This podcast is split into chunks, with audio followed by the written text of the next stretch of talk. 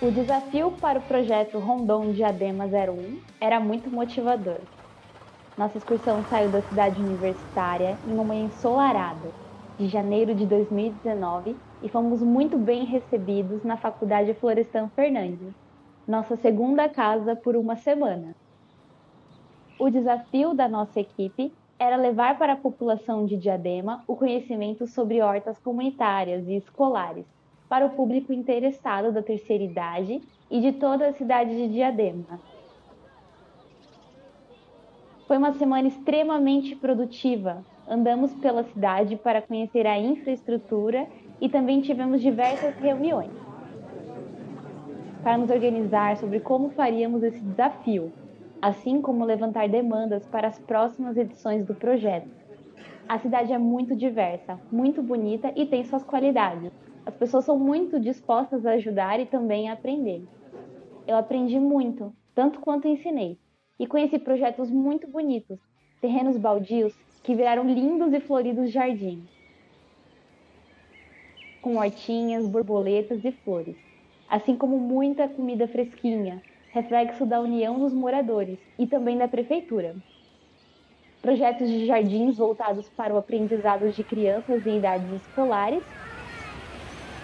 e até uma horta montada dentro de uma estrutura móvel, sobre a estrutura de um circo, muito bonito, muito organizado e muito bem cuidado. Conseguimos prender atenção e atrair pessoas de vários lugares da cidade para aprender a montar sua própria hortinha, e conhecerem o que são as plantas alimentícias não convencionais e serem responsáveis não somente pela sua saúde, mas também pela sua qualidade de vida de uma forma geral. Cada sementinha plantada por cada uma das pessoas que foram convidadas a participar da montagem da nova hortinha organizada pela nossa equipe em uma escola estadual foram regadas e também muito celebradas por todos os participantes do projeto, que trouxe bons frutos para os moradores, para a cidade e união e aprendizado para nós voluntários, que acabaram fazendo parte dessa experiência super especial, que agregou muitas habilidades e conhecimentos para cada um de nós.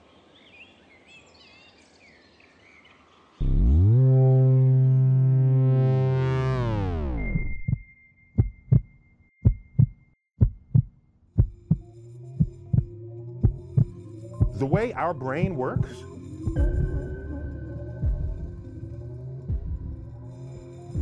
three engines up and burning. Two, one, zero, and liftoff. Yeah, Mr. White.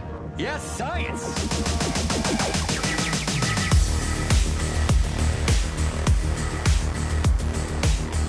Olá, sejam todos muito bem-vindos a mais um programa do Palpitar Científico. Eu sou o Ayrton Carvalhedo e já diria aquela famosa frase: a gente colhe o que a gente planta.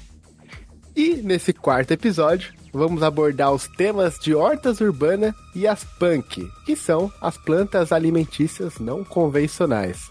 Para isso, contamos com a presença das já conhecidas Larissa Dias. Oi, pessoal, tudo bem? E também ela, Letícia Lucena. Olá, pessoal, tudo bem? Bem-vindos a mais um episódio do nosso podcast. Maravilha.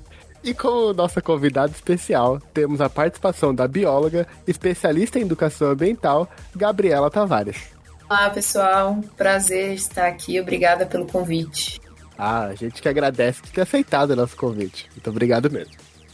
Então vamos à nossa introdução do programa e daqui a pouco voltamos para conversar com a Gabi sobre esses assuntos.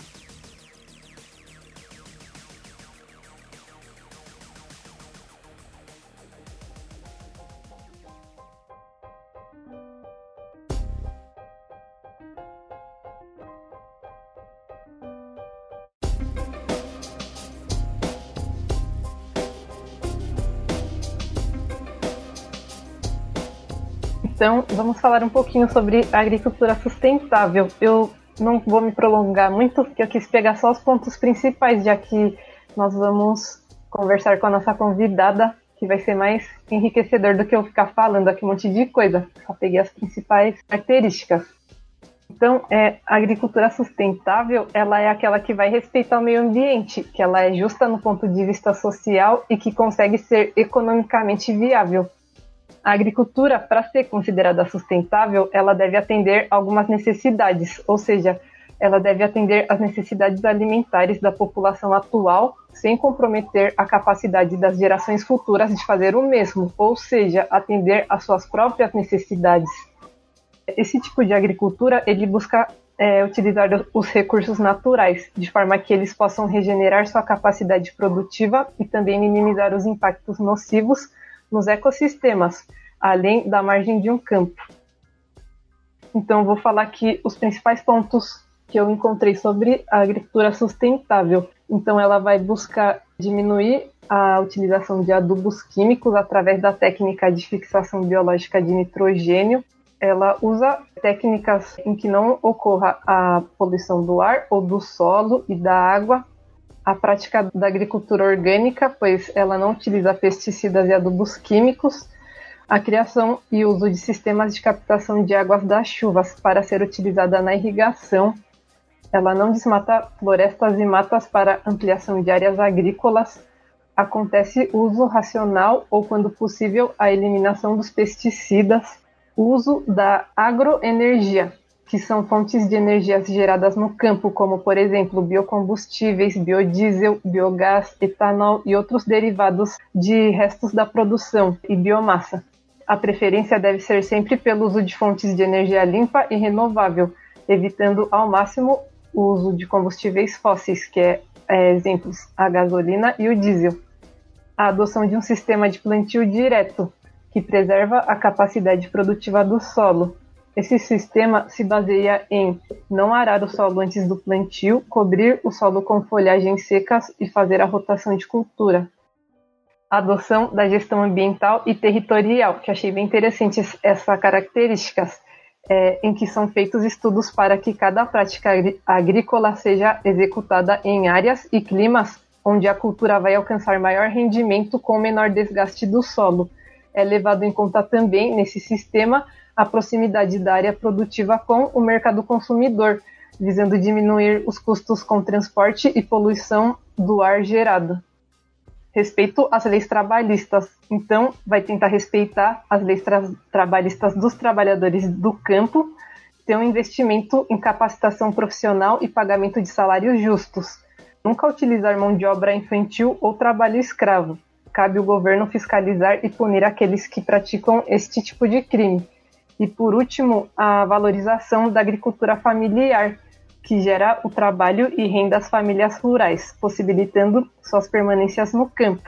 E aí, por último, eu queria dar essa fazer um comentário que apesar do Brasil ser um dos países que mais usa pesticidas em comparação com os outros países no mundo, também o Brasil ele desmata muito a mata nativa para para poder abrir espaço né, para a agricultura e também o Brasil é, no Brasil, muitos empregadores ainda pagam baixos salários e não respeitam os direitos trabalhistas dos trabalhadores de campo. Porém, apesar de tudo isso, a agricultura brasileira tem alcançado de forma segura a rumo à sustentabilidade ao longo das últimas décadas, com o apoio da Embrapa, que é a empresa brasileira de pesquisa e agropecuária, a qual vem desenvolvendo técnicas agrícolas sustentáveis, divulgando informações e orientando os trabalhadores no campo de sustentabilidade.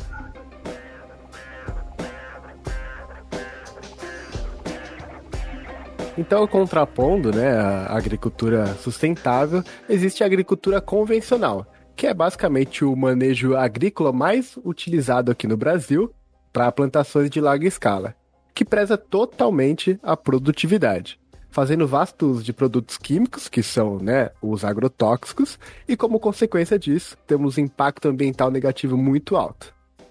Trata-se de um modelo de agricultura pautado na larga escala do uso da mecanização, né, de máquinas e tudo mais, na aplicação de larga escala dos agrotóxicos, como eu disse, uso de plantas geneticamente modificadas, que são os transgênicos, e na monocultura, que é a cultura de uma única espécie de de plantio. Apesar de ser o um modelo que mais atende às demandas econômicas do mercado, né, de alta produção, com redução de custos e max maximização dos lucros, ela é responsável por inúmeros problemas de saúde, tanto entre os trabalhadores rurais envolvidos, diretamente na sua produção, né, pelo contato com os poluentes, pesticidas e etc., quanto entre os consumidores, que acabam ingerindo produtos mais pobres em nutrientes e com considerável quantidade de substâncias tóxicas. Apesar de gerar maior lucratividade no resultado final, ela exige um certo grau elevado de investimento inicial, só acessível para aqueles que já possuem algum capital acumulado para conseguir adquirir esse maquinário né, necessário para esse tipo de produção e os produtos químicos que são necessários para utilizar também. Essa é uma das principais causas também do aumento da desigualdade no campo, com o fortalecimento dos grandes produtores em detrimento dos pequenos produtores, que não possuem ou não querem utilizar esses recursos necessários para esse tipo de produção agrícola. Sendo assim, a agricultura convencional acaba sendo uma das causas associada à multiplicação de trabalhadores sem terra que não conseguem adquirir ou manter suas terras para competir com os grandes produtores e não conseguem também trabalhar como empregados dos grandes produtores, já que por conta dessa mecanização no campo há uma redução na necessidade de trabalho humano, não especializado e consequentemente uma redução no número de vagas.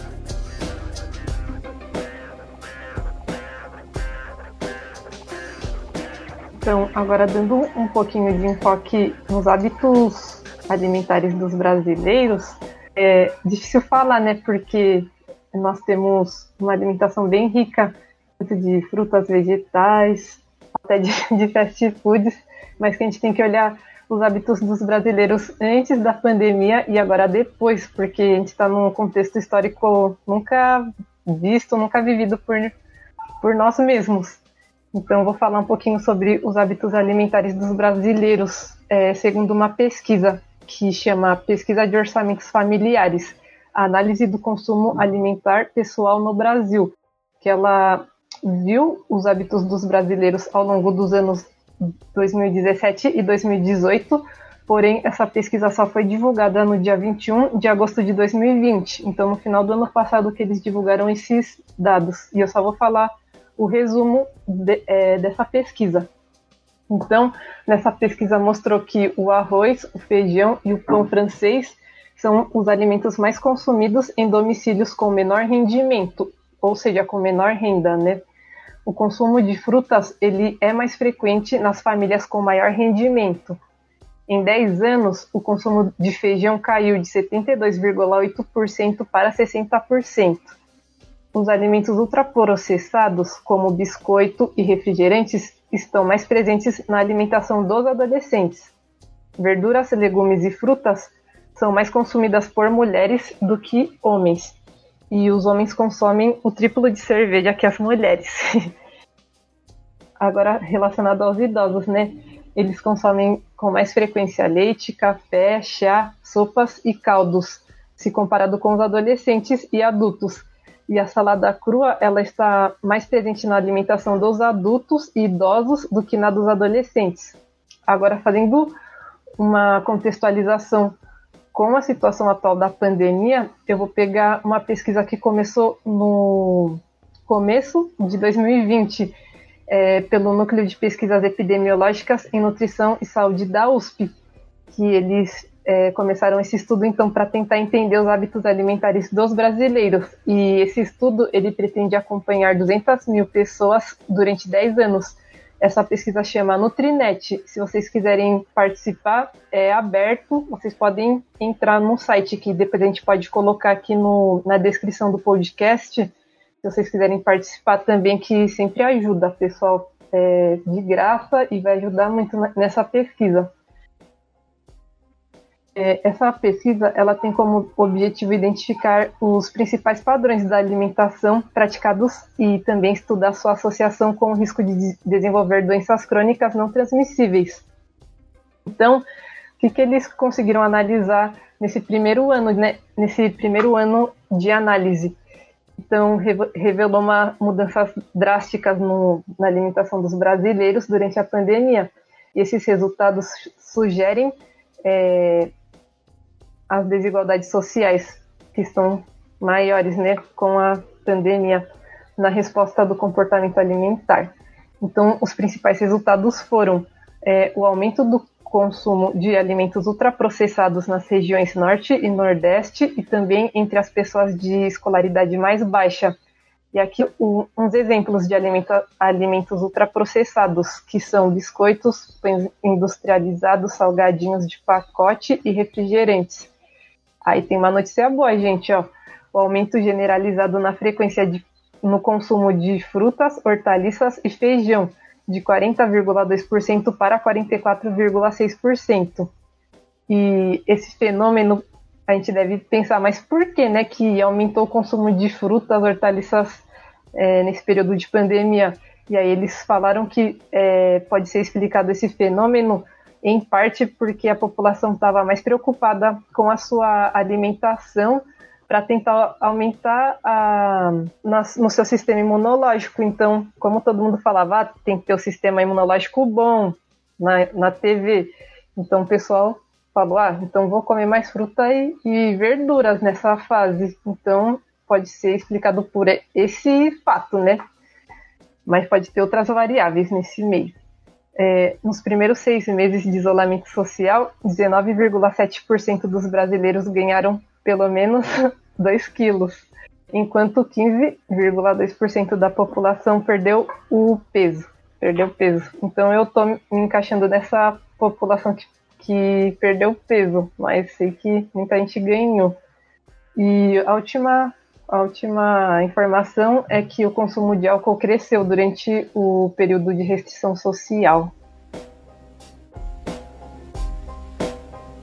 E para finalizar a nossa introdução, eu trouxe aqui algumas curiosidades sobre as punks, plantas alimentícias não convencionais.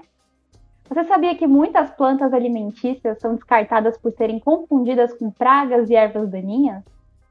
Outra curiosidade também que achei muito interessante é: você sabia que a Vitória Regia é uma planta que contém um fruto que é alimentício? Você sabia também que na dieta alimentar do brasileiro tem como principais plantas o feijão, o arroz, o tomate, a alface, entre outras poucas opções. A maioria desses vegetais são de origem estrangeira, então, de fato, com exceção da mandioca, são poucos os alimentos nacionais presentes diariamente nas nossas refeições. Vocês sabiam também que estimam-se que sejam conhecidos aproximadamente 400 mil espécies de plantas mas só cerca de 300 espécies são utilizadas pelo homem para alimentação e outros fins, como produção de medicamentos, tecidos, biocombustíveis, entre outros, sendo que plantas como arroz, trigo, milho, soja, beterraba, feijão, amendoim, batata, mandioca, coco e banana representam grande parte da alimentação de toda a população do mundo. E aqui no Brasil, órgãos como a Empresa Brasileira de Pesquisa Agropecuária, a Embrapa, e a Empresa de Pesquisa Agropecuária de Minas Gerais, a EPAMIG, têm buscado realizar levantamentos de espécies que possam ser incorporadas na dieta alimentar, assim como criar uma rede que disponibiliza mudas e sementes para quem se interessa em cultivar essas novas plantas. Então, essa edição do Poptar Científico vai mostrar para você o que é punk, as plantas alimentícias não convencionais, e também como elas podem impactar a nossa qualidade de vida e a nossa sociedade de uma forma geral, trazendo essas e muitas outras curiosidades para vocês.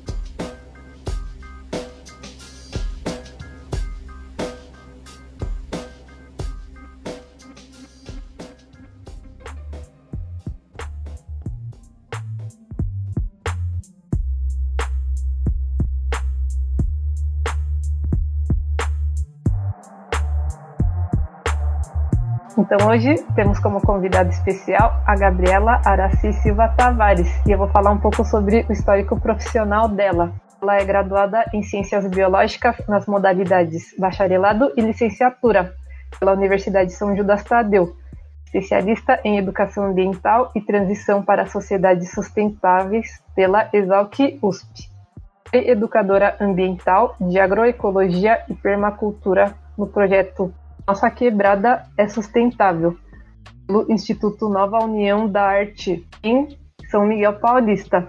Atuou no coletivo de permacultura do Itaim Paulista, Perma... Permitaim. Com articulação e mobilização social em espaços educadores visando a transição para sociedades sustentáveis no Itaim Paulista e técnica em agricultura urbana e educadora ambiental na empresa Loa Terra, realizando também os planejamentos pedagógicos das atividades para diferentes públicos, escolas, empresas e eventos. Desenvolve ações de sustentabilidade via projetos sociais em escolas, comunidades e empresas ligadas a diversas tecnologias socioambientais.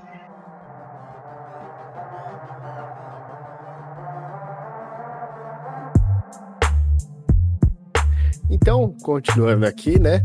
Gabi, conte pra gente o que são essas hortas urbanas coletivas. Bom, então as hortas urbanas coletivas basicamente são um braço da agricultura urbana, né? Normalmente essas hortas urbanas assim que acontecem em praça, terrenos que antes estavam abandonados, são iniciativas da sociedade civil. Então, às vezes tem um morador do local, né, do entorno dessas regiões, né, desses terrenos, e aí esse morador começa a fazer alguma ação ali, algum plantio, e aí nasce um movimento muito orgânico, muito espontâneo, assim, de, de outras pessoas, né, que se juntam e aí começam a cultivar esse, começam a cultivar alimentos nessas, nessas regiões. Então, a, as hortas urbanas elas costumam nascer a partir de iniciativas da sociedade civil ou de coletivos de pessoas que já atuam com esse tipo de trabalho e aí começam a, a, a, desenvolver esse trabalho em outras regiões, né? em outros bairros, em outras escolas, em outros lugares. Então, basicamente, a horta urbana é, coletiva é assim. Ah, que legal. Nossa, da hora. Legal mesmo saber. E qual que é o principal público que participa dessas hortas coletivas? Depende do, do foco que essas pessoas trazem para essa horta. Então, tem hortas é, que nascem a partir do movimento de jovens do território, né? Jovens que se mobilizam, que se articulam ali no local. É, e essa, é, essa geração que a gente está vivendo é uma geração assim, né? É uma geração que, que tem buscado estar nessas ações, nesse tipo de, de movimento. E aí depende do foco. Então pode ser muito, é, pode ter o foco nos jovens, né, na, nas crianças do território, mas também dependendo da, do local, por exemplo, tem hortas urbanas que são desenvolvidas em postos, né, de atendimento, é, UBSs, né. E aí é, é, essas hortas elas têm um foco maior nos idosos, né. Então em atrair os idosos para esse tipo de prática para ter novamente essa conexão com o alimento, né? ter novamente essa conexão com, com a natureza. Então o público varia, assim, tem é bem diversificado, são jovens, adultos, profissionais da área também, então tem muitos profissionais da agricultura urbana, né, agrônomos, agrônomas, biólogos e biólogas também que acabam se envolvendo nesse tipo de ação pela proximidade com a área profissional. Então o público uhum. costuma variar. Nossa, muito interessante. E Gabi, na horta coletiva que você fez parte, qual era o principal público que tinha lá? É, essa última experiência que eu tive mais recente foi numa, numa horta urbana é, que era um, um terraço, né, era um terraço de uma de um hortifruti. E aí esse hortifruti uhum. desenvolveu um projeto de horta que se chamava se chama Horta Escola, é, ela ainda existe. É, e aí essa Horta Escola tinha como principal foco as crianças. Então hum. iam muitas crianças, né, é, que são que vivem muito em apartamento, crianças que não costumam Olha. sair muito de casa, né, que não costumam pegar na terra. É, não tem esse contato com a área verde assim, né? Isso, é, são crianças bem distantes, Nossa, é assim, tanto que quando a gente perguntava, né, ah, de onde que vem a cenoura, de onde que vem a banana, eles automaticamente ligavam essa essa origem do alimento ao supermercado. Então eles falavam é. lá, vem do mercado. É da prateleira do setor da, dos legumes. nasce lá, né? Assim, ó. Você tira, já nasce outra. E aí, é quando legal. a gente começou a fazer esse trabalho, né, nesse projeto, a gente é, focou bastante na criança e na conexão da criança com a origem do alimento. Né, trabalhando assim, ah, como que são os ciclos, né, de cada alimento, como que a planta se desenvolve. É uma planta que dá flor, que não dá flor, dá, dá fruto, não dá fruto. Uhum. Então a gente trabalhava bastante é, nesse, nessas, nessas temáticas assim com as crianças. Mas também não, não tem muito idade, né? É, esse uhum. é um tema que envolve todas as idades, então os pais participavam bastante também. Então é, é um tema que inclui bastante diferentes é, pessoas, diferentes idades e tal. Uhum, nossa, da hora. É legal, acho que é legal a, a, criança descobrir, assim, por exemplo, a cenoura é uma raiz, a batata é o caule, né? Ver crescer, eu acho, acho legal essas coisas. Exatamente. Planta faz isso, planta faz isso aqui, hein? Planta faz isso aqui, ó. I'm a single ladies, I'm a single ladies, a planta faz isso aqui. E agora, né, a, puxando já esse, esse link, quais são os tipos de plantas né, que são cultivadas? E eu tenho até uma curiosidade, né, para saber se essa, se você sabe dizer também, né? Essas hortas coletivas, por exemplo, você disse que tem nas UBSs, eles costumam, por exemplo, plantar lá espécies de medicinais, tipo para chás, essas coisas, algumas ervas do tipo? Isso mesmo, é bem isso. Então, o, o, os alimentos né, que são cultivados nas hortas também muda de, mudam de acordo com o foco. Então, nas UBSs, o foco é trabalhar essa, essa conexão afetiva, né, essa memória afetiva, principalmente dos idosos, com as plantas. Então, os idosos eles têm muito maior proximidade com chás, né, com ervinhas, temperos. E aí, normalmente nas UBSs, eles fazem cultivo de, de chás e temperos, né? Então planta lá um, um alecrim, um hortelã e a, é, os idosos costumam ter uma, uma memória né, de infância com essas plantas. Então é muito interessante que também o que vai ser cultivado na horta pode mudar de acordo com o foco que aquela horta tem. Então, é Sim, é total, né? Isso. De acordo com o público. Legal. Nossa, é bom mesmo adaptar né, os interesses do público para a horta é bom mesmo, é interessante isso. É porque se você também acaba cultivando plantas que não têm um, um interesse ali para aquela comunidade, né, naquele território, a longo prazo essa horta acaba sendo deixada de lado. Então, além de, de, de ter a horta em si propriamente dita, ela tem que ter um significado para aquele, para as pessoas que frequentam ali, né? A, é. a, os alimentos que estão sendo cultivados ali tem que ter um significado muito maior assim para as pessoas, para que elas consigam é, manter a horta viva, né? Para que elas se sintam engajadas em, estar tá ali, em estar tá empenhada em cultivar, em estar tá ali é, ajudando a cultivar essas plantas. Então a gente costuma nesse tipo de trabalho assim, mais coletivo, né? A gente costuma trazer muito essa parte do, do afetivo, da conexão, da memória que a pessoa tem com essas plantas que estão sendo cultivadas. Uhum, nossa, é muito bom mesmo, é muito legal. Até tenho vontade de participar dessas hortas, viu? Eu é, gosto tá disso. Como, como, diria uma querida professora, e como nossa, você não conscientiza a população, você sensibiliza ela, né? Para você poder Isso. fazer esses projetos ambientais. Exatamente. Solange, saudade. planta faz isso, planta faz isso aqui, hein? Planta faz isso aqui, ó. I'm a single ladies, I'm a single ladies, a planta faz isso aqui. Então, hoje também a Letícia Lucena tem um pouquinho a mais para falar conosco sobre a sua experiência com hortas urbanas. Inicialmente, a nossa ideia era justamente é, um público mais infantil.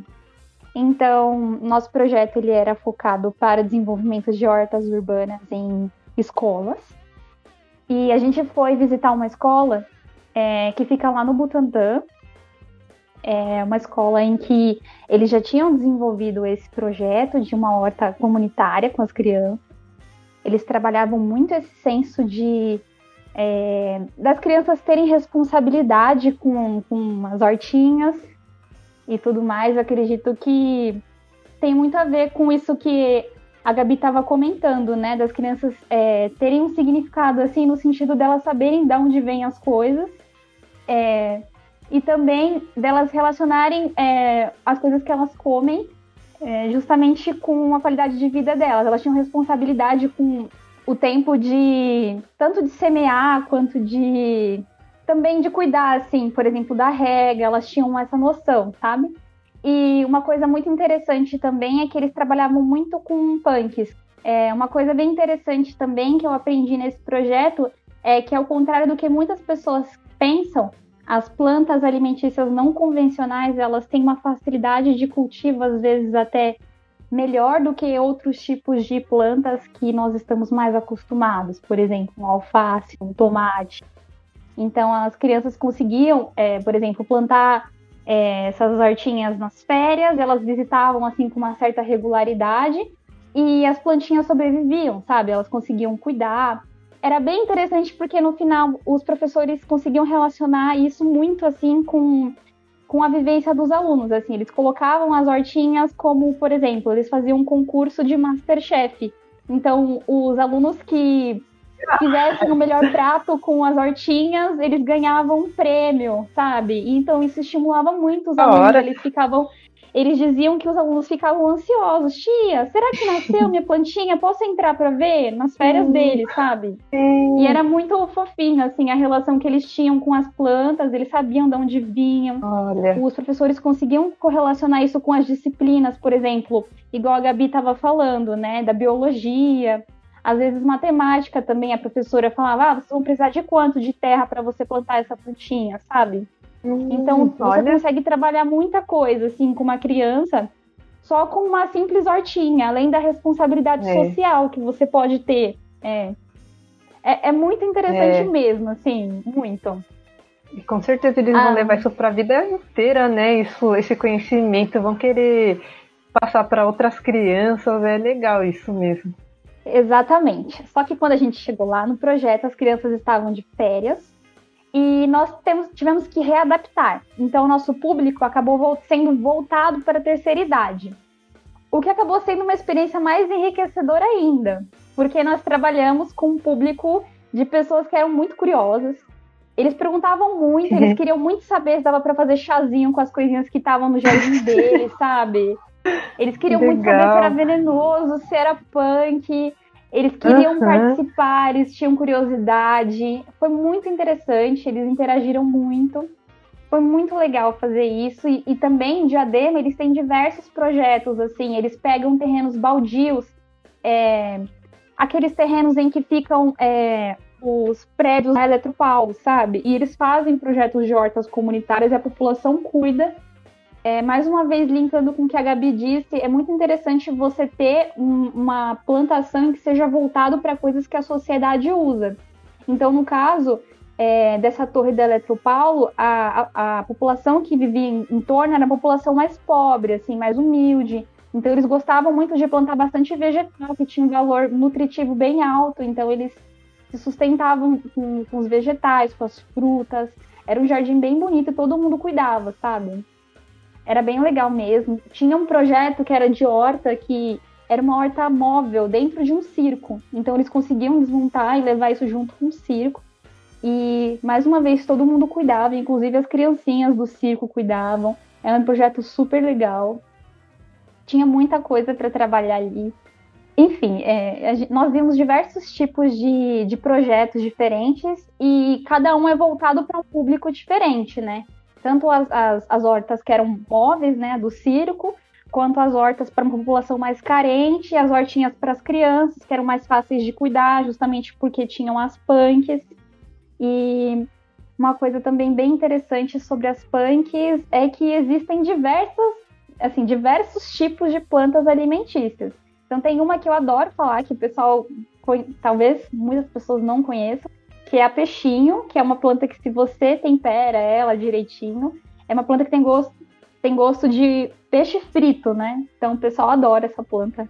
E Nossa, acredito que os veganos conheçam. os veganos conheçam, não. vegetarianos conheçam bastante essa planta. É Fico uma coisa legal de comer.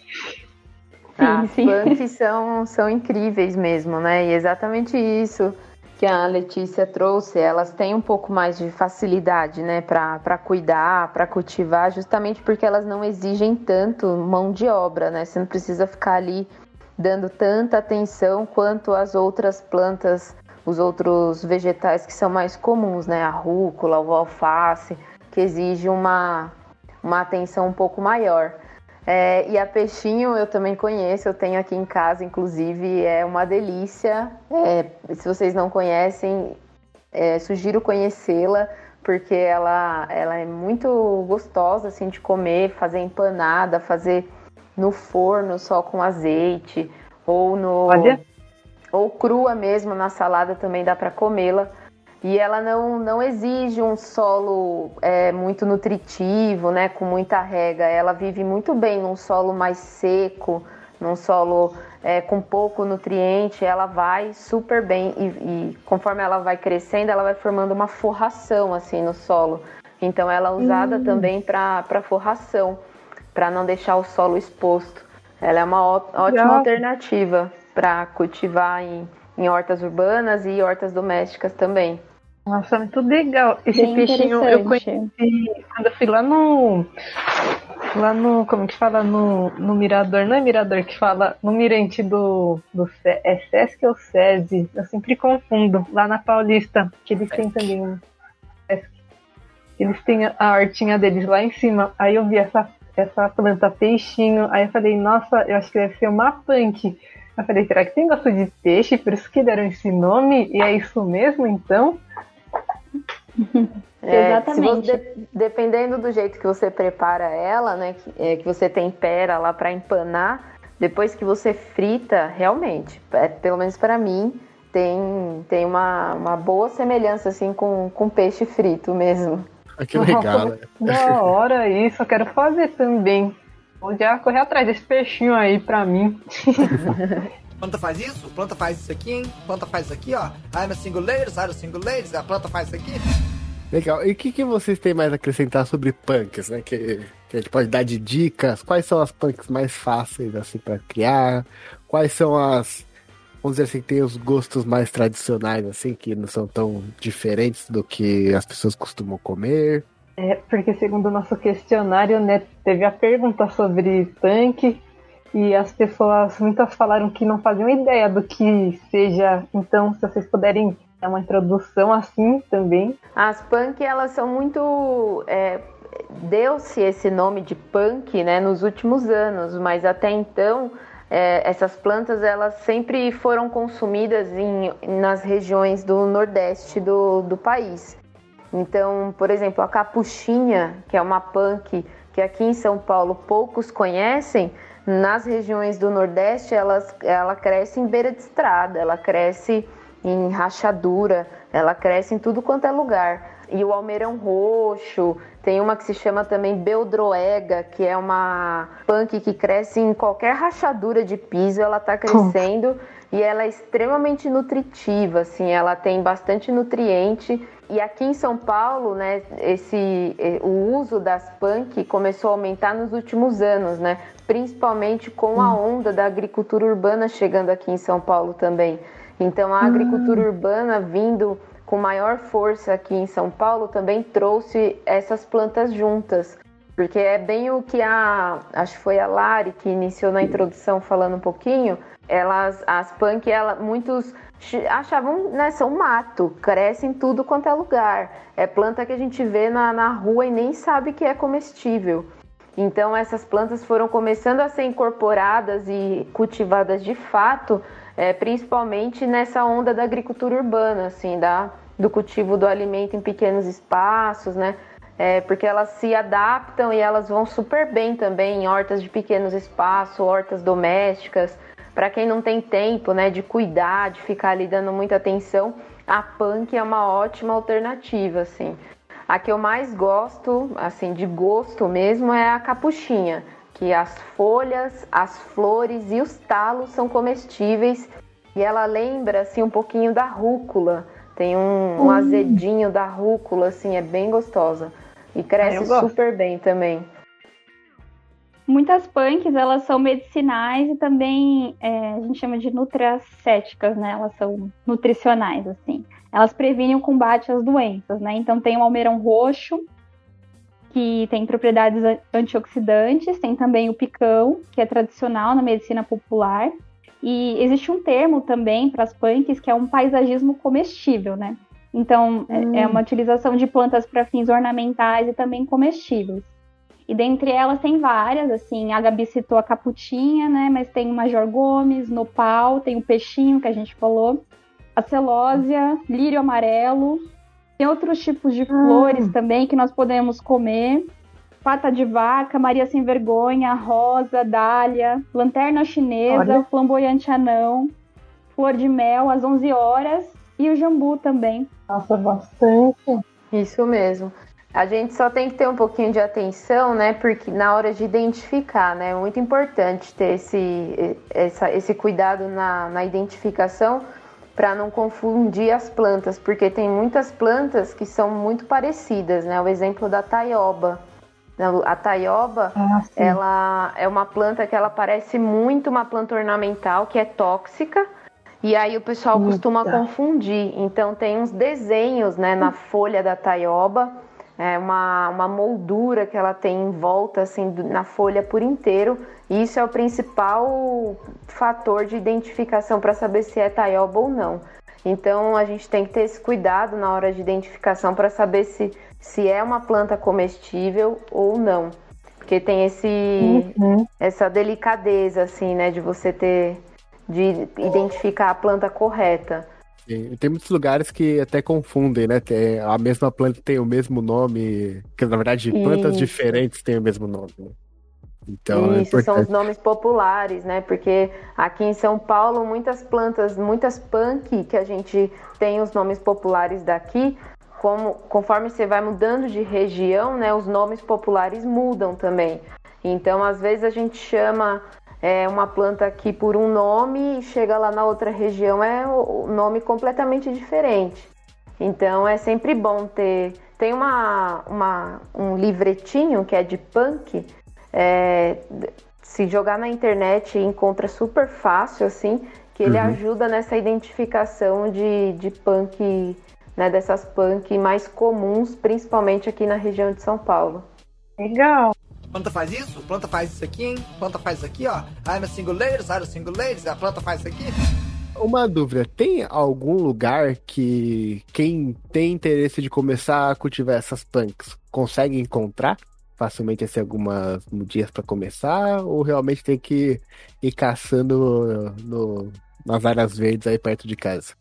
É, com a, a popularização da, das punk, é, o, isso aumentou também a, os lugares para você encontrá-las, né? Então, é, tem um, um, site que se chama Sampa Mais Rural, que é um, um site de localização mesmo, de geolocalização das hortas do entorno. É como se fosse um Google Maps, só que é um, um Google Maps de hortas, assim, hortas urbanas. Tinder das hortas. É.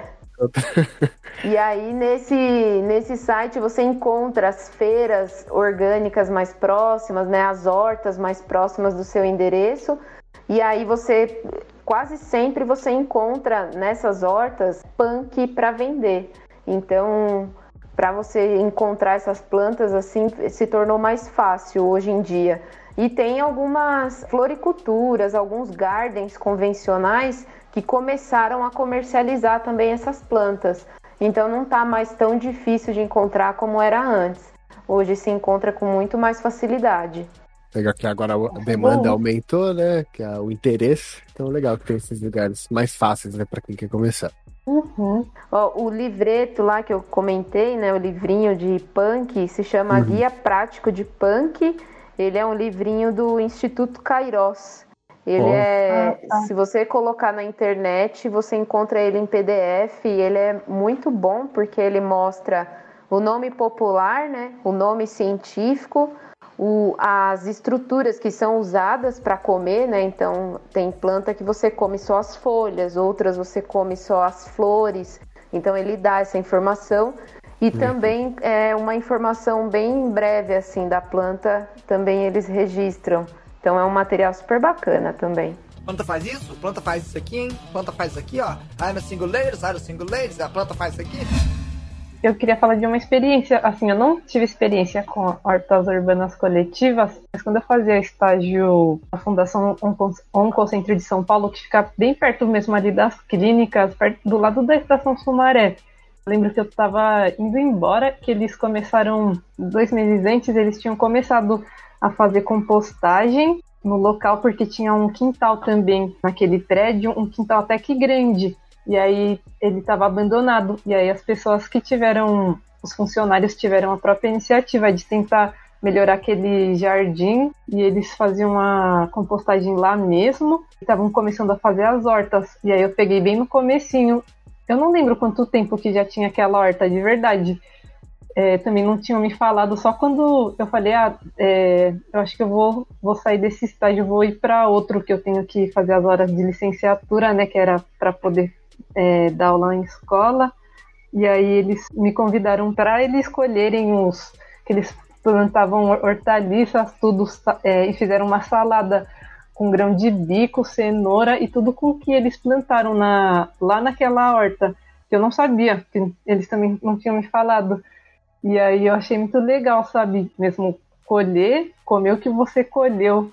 E era muito bom, era bem fresquinho. E eu falei, nossa, parabéns pela iniciativa, que vocês continuem. E aí eu, eu tenho contato ainda com eles lá, só que eu não, eu não sei como que tá esse projeto, mas pelo visto estava bem adiantado. O pessoal estava é, sensibilizado a ajudar. Então, cada semana era um funcionário que era responsável por ver como que estava a parte de compostagem e todo mundo compartilhava o conhecimento na hora do, dos cafezinhos que o pessoal saía para descansar um pouco. Então, achei bem legal isso. Ah, que bacana. Eu acho importante também fazer só uma ressalva assim de que essas punk, né, elas estão sendo mais utilizadas nos últimos anos, né, nas regiões mais urbanas, mas são plantas que são utilizadas assim há muito tempo, né, pelos povos tradicionais, pelos povos originários. Então, é, na, anos atrás, né, elas não tinham esse nome de punk, né, e já eram consumidas, já eram utilizadas e serviam de base alimentar para muitas comuni comunidades, né. Então é um saber também tradicional, não é um saber só científico, né, que chegou é. agora. Ele já tem uma uma caminhada aí bem longa por esses pelos povos tradicionais aqui do Brasil. Planta faz isso, planta faz isso aqui, hein? Planta faz isso aqui, ó. I'm a single ladies, I'm a single ladies, a planta faz isso aqui. E você, Ayrton, tem alguma experiência de alguma horta que você já fez, sei lá, quando você era criança? Olha, minha experiência é atual. Eu estou tentando criar com a minha mãe em casa uma horta aqui. Inclusive, quando eu falei que ia conversar com a Gabi e tudo mais, né? Que é uma especialista nessa área, ela ficou doida. Ela falou, não, pega várias dicas lá. Então, atualmente estou tentando criar pr primeiro com plantas é, convencionais mesmo. E uhum. eu vou atrás, sim, de punks, principalmente todas as que a Gabi falou, por causa que, olha, o maior prazer dessa vida é comer que eu tenho. Então, então vamos atrás de coisas novas. Mesmo, muito Novas bom. experiências, aprendizados. É isso. É. Uma outra coisa que foi bom até pra gente esclarecer nesse papo, por causa que aquelas nossas perguntas que fizemos ao público, né, o formulário, é, inclusive, né, sempre abre para o público antes de a gente iniciar gravações, para justamente ter uma ideia do que, que as pessoas entendem do assunto. Os três principais pontos que disseram nas, nas perguntas do porquê não tem uma horta em casa tudo mais, né? É, mais da metade falaram que ou é por falta de espaço, ou por falta de conhecimento, ou falta de tempo, né?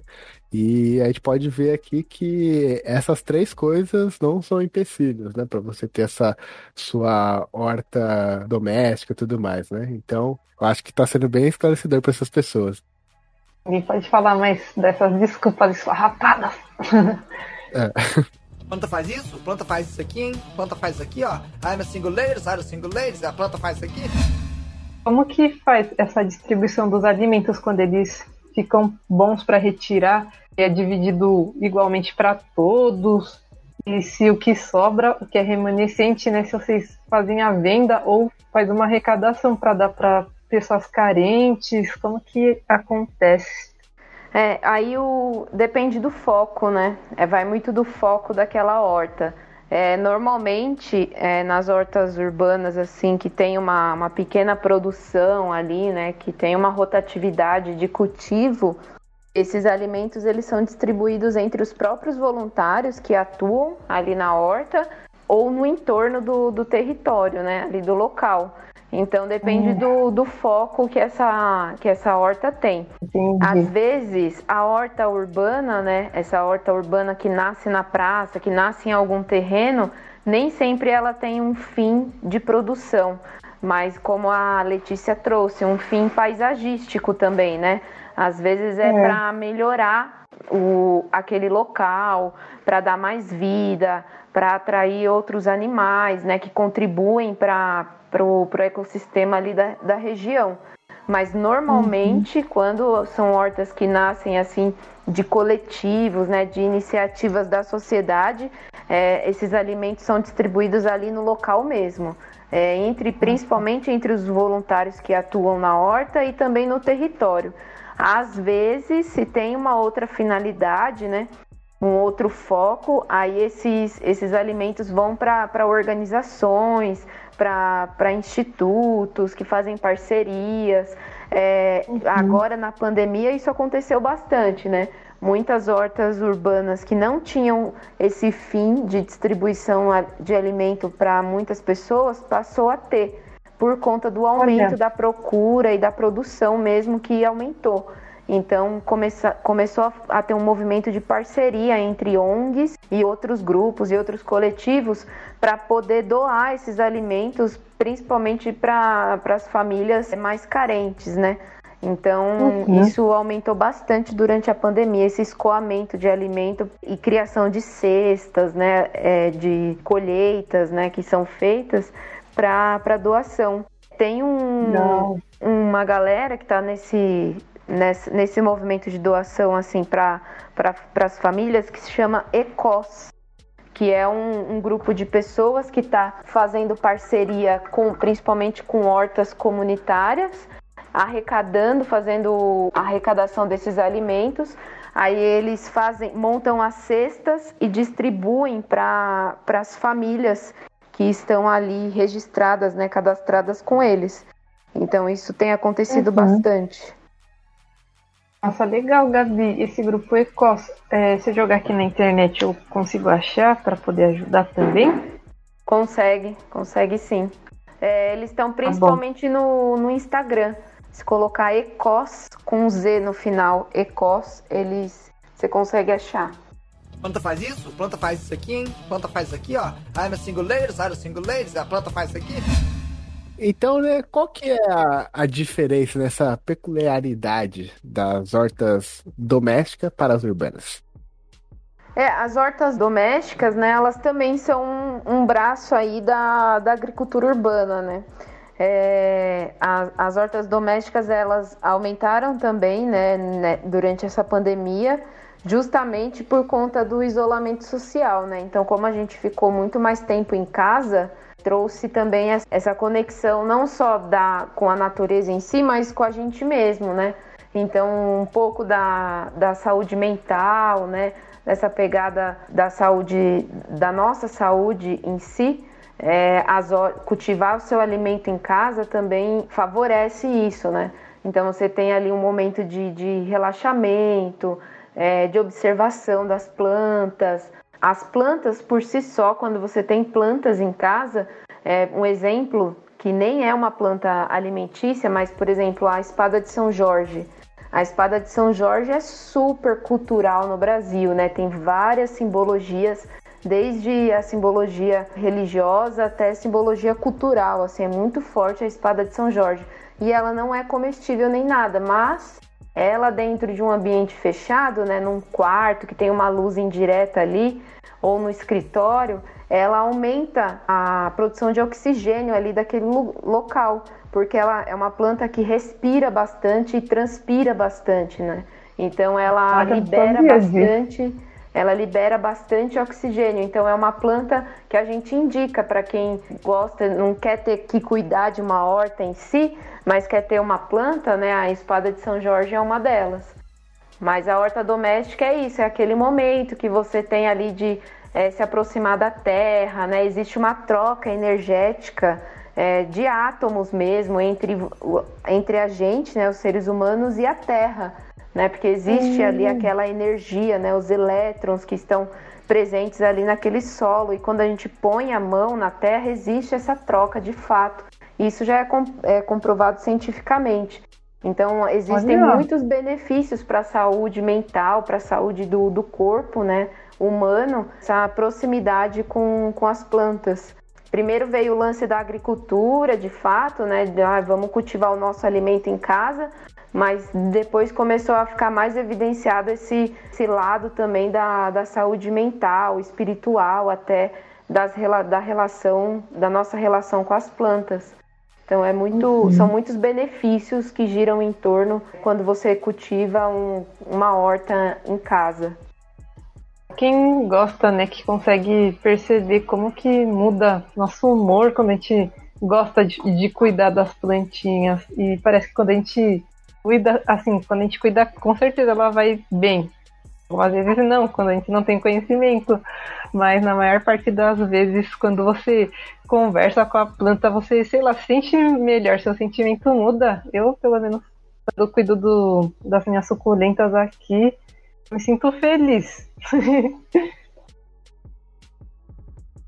Eu acho que a Gabi trouxe uma parte que é muito interessante também sobre esse projeto de hortas urbanas, também sobre as hortas domésticas, né? Que é justamente o impacto que ele tem, fora a parte nutricional, também tem um impacto social, né? E isso varia muito, assim, é. conforme o público-alvo. Então, da criança você trabalha a parte cognitiva, do idoso você trabalha a saúde mental dele, assim como do adulto também você trabalha a saúde mental, principalmente nessa parte, nessa etapa de, de pandemia que nós estamos vivendo, muitas pessoas podem se beneficiar criando uma hortinha, né? Não, não somente pela questão é, econômica, porque isso também foi, foi trazido no nosso questionário, né? As pessoas elas têm um pouco de medo também de, de não investir numa horta e elas também não, elas acham caro. Às vezes até algumas pessoas falam, né? Ah, eu acho que ser vegetariano ou, ou sei lá, é, comprar legumes é uma coisa cara em si.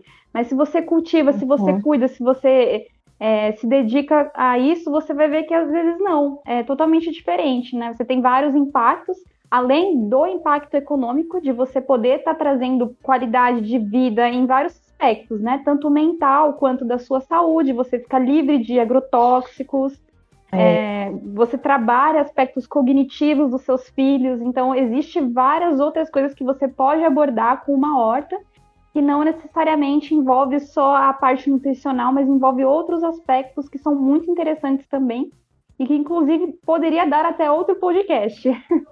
Muito é verdade. ainda. É, é engraçado que a Gabi falou de espada de São Jorge, tudo, né? impactos comportamentais.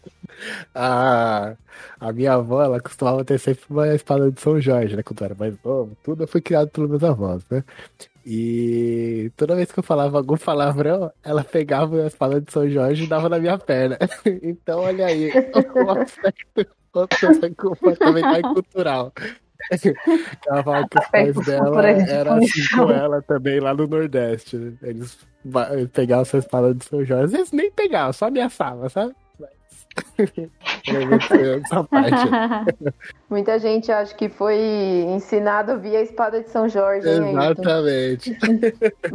tá vendo? Tem a parte educativa também das crianças. Viu? Ter uma planta é multifuncional, pessoal. Tem na sua casa. Planta faz isso, planta faz isso aqui, hein? Planta faz isso aqui, ó. I'm a single ladies, I'm a single ladies, a planta faz isso aqui. Mas então, né, continuando, para aquelas pessoas que normalmente têm o pensamento de que hortas domésticas são feitas só em casa, para as pessoas que moram no apartamento ou no apertamento, quais são a, as dicas para se fazer? Dá para se fazer no apartamento uma horta doméstica? Também por onde começar? Assim, ah, eu quero fazer uma horta agora, assim, a partir de amanhã eu quero é, começar. O que eu tenho é. que pensar, assim, planejar para poder começar? que você achar mais essencial, assim. Todo mundo agora pegando caneta e papel e anotando aí. é, é exi eu recentemente eu fiz uma, uma oficina no ponto de cultura onde eu sou voluntária e aí eu coloquei essa pergunta assim no, no slide que eu apresentei, né? Você planejou ou você foi chegando com as plantinhas em casa? E todo mundo respondeu que foi chegando com as plantinhas em casa. É, traz uma plantinha, alguém deu, foi num lugar, ganhou de, de lembrancinha. É, então, assim, existem esses tipos de pessoas, né? Que planeja certinho, com foco, com objetivo, e tem as pessoas que é meio como eu, assim, que eu vou chegando, uhum. vou trazendo. Ah, encontrei na rua, tô trazendo. Então, o ideal, né? O ideal, assim, aquele ideal é que haja um planejamento, né? Que você coloque no papel é, o que, que você pretende com, com essa horta, porque existe muito a outra ponta né, da balança também desse tipo de, de atitude, que é a frustração. Então, quando você não, não planeja, né, você vai trazendo, ou vai no impulso, ou porque viu e achou legal e quer tentar, mas também não conhece muito, e aí vai fazendo, e aí não dá certo, aí existe uma frustração, aí, ai, não deu certo, ou aquela famosa frase, né, não tenho mão boa para planta. Às vezes é por conta disso, porque não planejou, porque não pesquisou antes, né, porque não procurou é. saber direitinho. Então, o ideal é que haja um planejamento inicial, né? Que você anote mesmo. Eu pego um caderninho, uma caderneta e anote é, qual lado da casa que bate mais sol, as plantas que eu vou cultivar precisam de quantas horas de sol, ou ah, não precisa de sol, vai muito bem na sombra, na meia sombra. E aí tem uma pegada da permacultura até, que é um conceito é, muito bacana que vale a pena depois o pessoal dar uma pesquisada, que a permacultura é realmente isso, é você desenhar você desenhar o ambiente onde você está e onde você pretende colocar essas plantas, né? E para que fins que você quer ter essa planta. Então, às vezes, uhum. não bate muito sol, normalmente em apartamento, né? Não bate muito sol, mas você tem um beiralzinho é. da janela, você tem uma sacada pequenininha, ou até mesmo a janela, o beiralzinho da janela ali do banheiro. É, você vai procurando, vai mapeando né, os pontos da sua casa onde você gostaria de ter uma hortinha é, e de acordo com as necessidades dessa, das plantas, né? Então, se a, a sua escolha de plantas é, não depender tanto do sol, então tudo bem, você coloca ali numa meia sombra, num lugarzinho mais sombreado, que né, até dentro de casa mesmo que tem aquela luz um pouquinho indireta, e aí vai pesquisando as plantas que são comestíveis e que não dependem tanto de sol. A maior uhum. parte das plantas comestíveis que não dependem tanto de sol são as punk. Então você uhum. pode ter uma horta em casa meia sombra ali, com sombra, cultivando punk. E aí é um convite também para as pessoas desmistificarem um pouco, né? Quebrar um pouco esse apego com alface. Tem muito apego com alface. Não, porque eu quero ter alface. Mas você não tem sol. E aí você vai é. fazer o quê, né? Então, tentar é, se permitir buscar outras plantas, que a maioria, a, as punk, muitas delas, você consegue cultivar numa sombra, numa meia sombra tranquilo, ou com duas horas de sol, uma hora de sol, e ainda você consegue ter uma salada, consegue ter uma, um chá, né, uma, uhum. uma plantinha ali é, que vai bem nesse tipo de, de ambiente. Então, o ideal mesmo é que haja esse planejamento para você poder mapear e para você poder listar o que, que você quer, como você quer é, iniciar essa hortinha na sua casa. Uhum, nossa, bem legal que, por exemplo, no meu apartamento, ele não pega o sol da manhã, do nascer do sol. Ele só vai começar a ter sol na sacada é, a partir do meio-dia. Então ele pega o sol do meio-dia até o entardecer você tem que ver né, no seu apartamento se ele pega o sol da manhã, ou se pega o sol da tarde, ou só pega o intervalo, né? Depende também se tem outros prédios que vão cobrir o sol para a sua parte. É, você pode plantar as plantinhas, né? Então acho que é interessante. Pelo menos no meu prédio eu já já consegui perceber. E também agora que a gente está mais em casa, na pandemia, a gente consegue perceber até a diferença do sol, da intensidade, quando muda de estação. Igual, por exemplo, no. Isso. Né, assim, quando eu tô aqui no computador na minha mesinha, eu percebi que no verão, quando dava seis, seis, cinco, seis horas, o sol tava batendo muito mais forte aqui onde eu tô com o meu computador e nas outras estações do ano não fazia essa mesma intensidade de sol, ou quando dava seis horas já tava o sol abaixando e nem me incomodava. Então é assim, é ruim ficar em casa, mas é o que tá tendo para hoje. Mas o bom é que você vai tendo essas percepções que antigamente você nem tinha como perceber, né? Exatamente, exatamente. É, a rotina dessa vida muito louca em São Paulo, né? Nas grandes cidades, é. acaba nos afastando também desses elementos que estão cotidianamente com a gente, né? Então, da influência do sol, é, a, da própria lua, né? A própria lua. A, existe um calendário né, de cultivo que se chama calendário biodinâmico, que é justamente isso: é você atrelar o seu cultivo com as fases da lua. Então, existem vários Olha. formatos de cultivo que você pode estar. Tá atrelando as plantas que você quer cultivar com, com essas variáveis né, externas. Então, Nossa, é, é observação mesmo. Na permacultura, uhum. a gente trabalha muito é a, a, observação da paisagem, de você olhar aonde uhum. você está, observar, anotar e até desenhar, para você ter uma, uma ideia assim mesmo visual de, de como que é o, o local e as variáveis, né, que influenciam no local uhum. onde você quer fazer a horta planta faz isso, planta faz isso aqui, hein? Planta faz isso aqui, ó. I'm a single ladies, I'm a single ladies, a planta faz isso aqui. Eu tenho uma dúvida que eu também gostaria de tirar quando a gente vai fazer uma é, plantação. É, mesmo fazer uma hortinha na nossa casa. Que é melhor usar vaso que ele é furado embaixo ou vaso que não é furado? Sempre furado. é, Para horta, sim, você sempre tem que ter uma boa drenagem do vaso porque senão a, acumula uhum. água e as raízes apodrecem, né?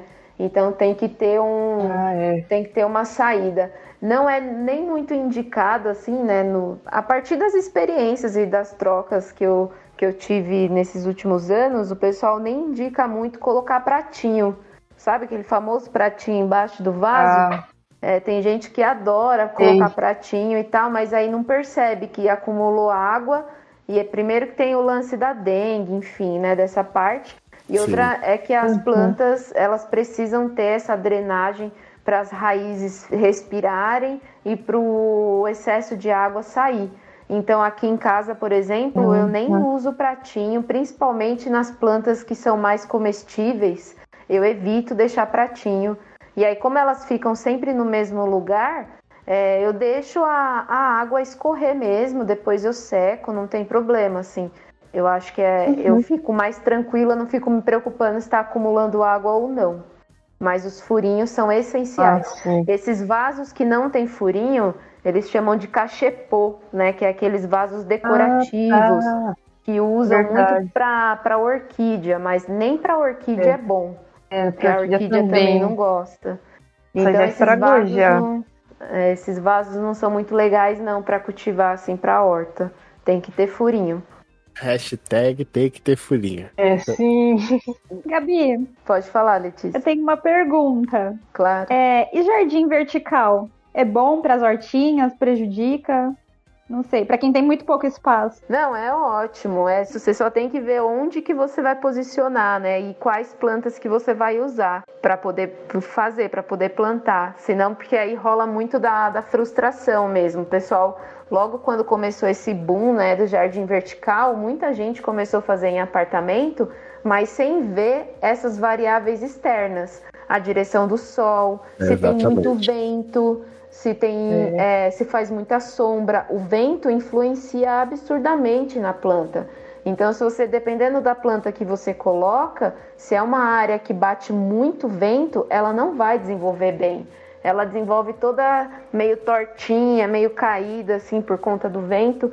Então, o jardim vertical ele é excelente também para pequenos espaços, mas também precisa fazer essa avaliação do lugar para saber o que, que você vai usar, o que, que você vai plantar. Muito interessante. Fica a dica aí, então, pessoal. Dá para fazer jardim vertical se você não tem muito, muito espaço. Muito Verdade. obrigada. Planta faz isso, planta faz isso aqui, hein? Planta faz isso aqui, ó. I'm a single ladies, I'm a single ladies, a planta faz isso aqui. Eu participei da sua aula que você teve na semana passada e você estava falando da diferença, né? Da, por exemplo, se uma pessoa tem uma casa, o Arton, a casa dele é em Poá e tem bastante área verde. E aí, por exemplo, ele podia, se quisesse plantar, por exemplo, no quintal, é, no solo mesmo, diretamente do solo. E aí é totalmente diferente você plantar a planta no vaso e no solo, porque no solo tem a interação de mais micro-organismos, então no, no vaso fica mais limitado.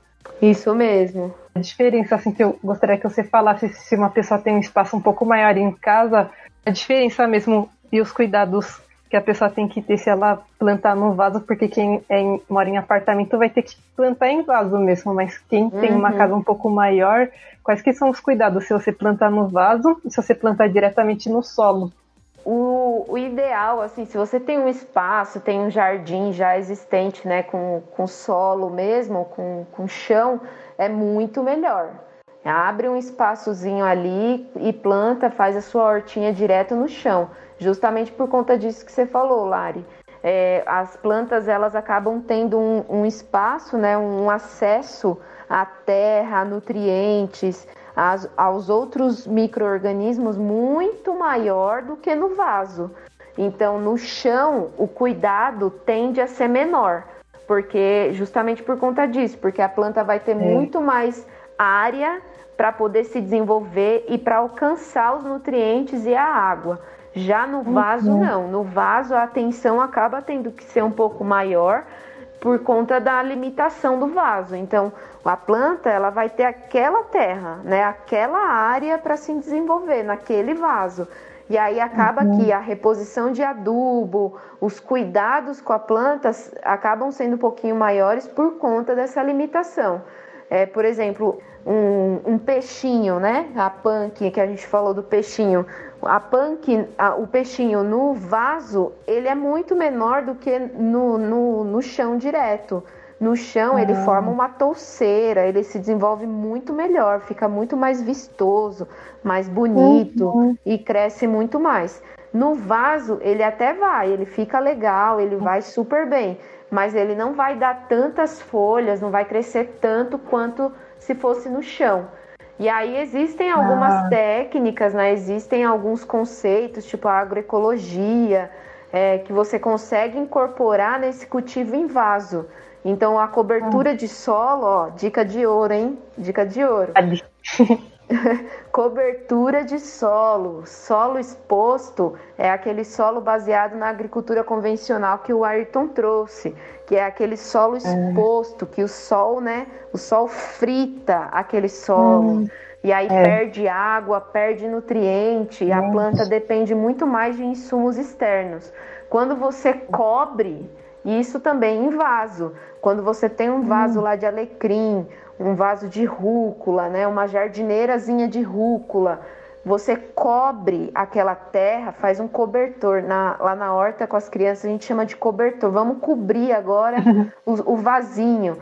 Com o quê? Né? Com matéria seca. Então, folha seca, até serragem de madeira Olha. não tratada dá para usar. Galho seco. E aí você cobre esse solo, nossa, aí o cuidado, a necessidade de cuidado é menor, porque o solo tá, tá coberto, então a água, a perda de água é muito menor. Aquela É. matéria vegetal seca que você cobriu, ela vai se decompor, né? Vai apodrecendo ao longo do tempo, já vai servindo de adubo para a planta também. Então, a dica de ouro aí, usem, cubram à vontade o solo de vocês, não deixem solo exposto, porque solo exposto prejudica a planta. O que eu sempre indico para o pessoal é, vai na praça, recolhe as folhas da praça, né? As É. do, do próprio prédio, né? Do apartamento que tem um jardinzinho, vai lá, recolhe, vai juntando essas folhas e aí vai fazendo cobertura de solo. O, o mais, o perfeito, assim, o ideal é folha seca e galho seco. As plantas amam. Eu faço analogia, costumo Ah. fazer analogia com, com a floresta, né? Ninguém vai no meio da Uhum. floresta varrer. Quem que fica Verdade. lá varrendo no meio da floresta? Aquela camada superficial é primordial, né? As plantas amam, aquilo forma um combo de nutrientes perfeito para as plantas. Então, nos vasos em casa é a mesma coisa. Excelente, isso aí. Mais alguma dica de ouro que você acha que é essencial, que não pode faltar? Dica de ouro, é, além da cobertura de solo, né, buscar conhecer mesmo, Lari. Eu acho que a gente está nessa onda de muitas informações, né? De a gente tem acesso hoje com muita, muito mais facilidade. Então, eu acho que conhecer, conhecer pessoas que já atuem, conhecer pessoas né, que desenvolvem esse tipo de trabalho e se aproximar desse tipo de conhecimento, desse tipo de saber, porque daqui para frente a tendência é aumentar cada vez mais, né? Cada vez mais a gente vai É. precisar cultivar o próprio alimento e ter essa proximidade, não só por conta da, da parte econômica em si, mas por conta da, da qualidade de vida mesmo. A gente precisa muito mais da natureza do que a natureza da gente.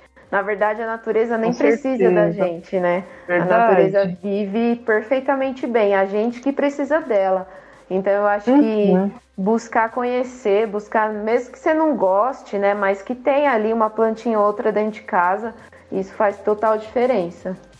Isso mesmo, isso que eu gostaria de falar. Busque conhecimento.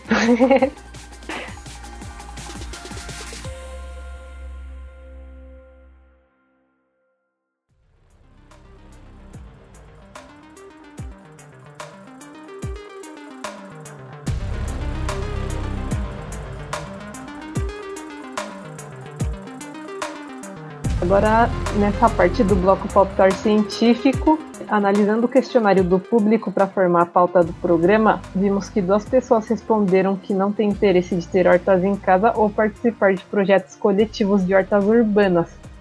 Será que num futuro distante, tipo Black Mirror, vai ter um aumento dessas pessoas que não vão ter nenhum interesse em hortas ou também saber de onde vêm os alimentos que consumimos, se tornando tão desapegadas desse hábito tradicional antigo de cultivo e cuidado do solo? O que vocês acham? Então a pergunta que não quer calar é: o pé de cenoura nasce mesmo no mercado? tipo isso. Quando eu fiz intercâmbio lá para Portugal, uma menina tava comendo uma banana, uma portuguesa no, no refeitório. Eu falei, essa banana é qual? Prata? Que tipo de banana é essa? Ela, é banana. Aí eu, mas tem vários tipos de banana. Aí ela, tem? Aí eu falei, sim, tem vários tipos. Tem uma pequena que é nanica, ou- outra que, sei lá, falei os nomes lá da banana. Ela, nossa, só conheço banana, banana. Eu, ah, tá. Aí, sabe, dá pra Nossa. perceber que eles não têm essa variedade de alimentos, então para eles a banana é só banana, a laranja também não tem é, aquela laranja mais doce, aquela laranja mais vermelhinha, tudo. Então a gente. Isso que eu fico pensando, sabe? Essas pessoas que não têm esse conhecimento, elas também não sabem o valor da natureza, tudo. Isso, isso pode prejudicar no futuro a gente valorizar a natureza e para a gente mesmo conseguir existir nesse mundo que a gente vive, sabe? Essa que é a minha preocupação. Acredito muito que todo mundo tenha uma é, tenha utopias né, na vida, tenha sonhos alcançáveis e às vezes inalcançáveis, né? Utópicos mesmo, né? Só sonha com aquilo e tudo mais. É, e eu acredito muito que as pessoas tenham os seus dons, né? O seu, onde você é, desenvolve melhor. Ah, eu desenvolvo, é, eu sou muito boa com marcenaria, ou eu sou muito boa com até mesmo com tecnologia, né? Acho que todo mundo tem esse esse esse dom assim mais evidente. Eu acho que é isso, você tem que ir no caminho onde você se encontra, né? Onde você gosta, o que, que você gosta de fazer. E aí, depois que você se encontra nesse caminho, que você está fazendo o que você gosta, como que você pode usar isso que você gosta para tentar beneficiar ou não impactar o meio ambiente, né? Não impactar o planeta. Então você gosta de marcenaria, você gosta de trabalhar com isso.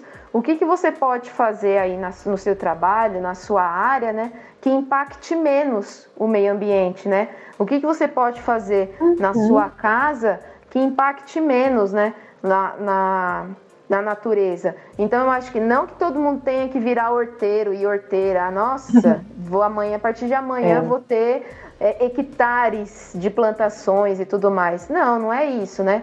Mas olhando para você, olhando onde você está e o que, que você pode fazer para não impactar o meio ambiente, né? Não impactar muito. E se você consegue fazer alguma coisa que beneficie o meio ambiente, então faça também, né? Então, às vezes você não, não gosta de planta, ah, não gosto de planta, não vou ter planta, não quero ter essa conexão, não quero falar sobre isso e tudo mais. Ah, mas você gosta, sei lá, você gosta de esporte? Ah, eu gosto de esporte. Então, você praticando esporte, como que você pode é, beneficiar a natureza a partir dessa prática? Você pode agir socialmente, né, com viés social, em algum, alguma ONG, com criança, com idoso, você pode ser voluntário, voluntária em algum lugar, pensando nesse viés social, então faça também. Eu acho que não tem uma Verdade. Não tem só um caminho, né? Não é só a questão ambiental que a gente trabalha, né? Quando a gente fala de horta, É. como a Letícia trouxe, não é só ambiental. Quando a gente fala de, de horta, das plantas, da natureza, a gente está falando de um bem comum, né? A natureza não, não é só para mim, a natureza é para você, a natureza é para as futuras gerações, é para o seu trabalho, porque se você não tiver planta, você não vai trabalhar na marcenaria. Se você não tiver água, você não vai fazer natação. Né? Então, é. é pensar na natureza como um bem comum e como que você pode, a partir do lugar que você está, a partir do território onde você atua, onde você trabalha, onde você estuda, o que, que você pode fazer para preservar e para contribuir com esse bem comum que é a natureza, né? E quando a gente fala da natureza, tá- é um termo muito abrangente, né? A natureza somos nós. Se você não Sim. cuidar da água, você vai estar se prejudicando, porque você depende da água. Se você não cuidar minimamente, né? Se você não se preocupar com o lixo que você está jogando, você está se prejudicando, porque o lixo está indo para a natureza, está indo lá para o aterro, e o aterro é o quê? É terra. É, são É. várias camadas de terra que guarda, né? Que guarda lá, esconde o nosso lixo. Então, em todos os lados, você está impactando a natureza. E aí você precisa refletir como que você pode diminuir esse impacto, onde você estiver. Então, eu acho que existem diversos caminhos, diversos vieses de atuação que você pode começar a refletir, a praticar, e não só a questão da, da- do plantio né, em, em- em si. Então eu eu penso um pouco disso, assim. Então quando o pessoal vê- quando eu falo de plantas e o pessoal fala, ai, não gosto de bicho, não gosto de inseto, não gosto de nada, não gosto de planta, não gosto de. Ah, mas o que, que você come? Você come algum vegetal? Não, não como, não como nada disso, não gosto. Ah, mas você bebe água? Água você tem que É. beber. E aí o que, que você faz, né? Você, você economiza água na sua casa, você faz captação da água da chuva. O que, que você faz para para diminuir esse impacto do seu consumo da água, né? Então eu acho que é, é meio que fazer essas perguntinhas assim para as pessoas para ver o que, que elas respondem. Exato. É verdade. Nossa, achei bem legal isso. Pode falar, Ayrton. O que eu ia falar que é, é muito pensar no que fala dos 4 S da sustentabilidade, né? Que é você, primeiro, ah, se- o que, que eu posso fazer, né, para tentar diminuir esse impacto? Eu posso tentar reduzir, né? Eu preciso consumir tudo aquilo que eu consumo realmente. Tipo, na questão da água, essa questão de tempo de banho, de você, ah, vai lavar um carro, sabe? Eu preciso lavar o carro toda semana mesmo, tipo, posso lavar uma vez por mês, ou mesmo que nem pegar essa água da chuva para reutilizar, para fazer essas atividades que não precisam necessariamente de uma água que seja mineral, né? Que você dê para utilizar essa água que tem, né, algumas impurezas que não é própria para consumo para beber, mas para fazer essas outras atividades. É você reutilizar muito os materiais de vez só jogar fora, principalmente os materiais plásticos assim que a gente pensa, e principalmente é isso, começar a pensar nessa parte de reciclagem e com tudo isso repensar nos seus hábitos mesmo, né, que são esses quatro R's então. Então é reduzir, reutilizar, reciclar e repensar. No seu cotidiano mesmo, né, na sua rotina. É isso, ó, como a Gabi disse, a natureza é a gente, a gente faz parte dela. Não É, adianta não que exclui.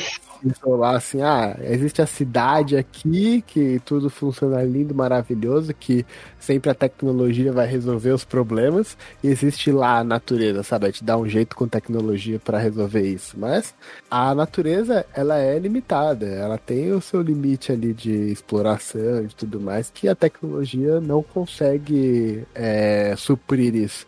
Então é muito isso você pensar em reutilizar as coisas mesmo. né? Você mudar alguns hábitos para muito melhor, né? Você vai ver que até ó, as suas disposições, é, até a própria economia mesmo pode melhorar com essas coisas.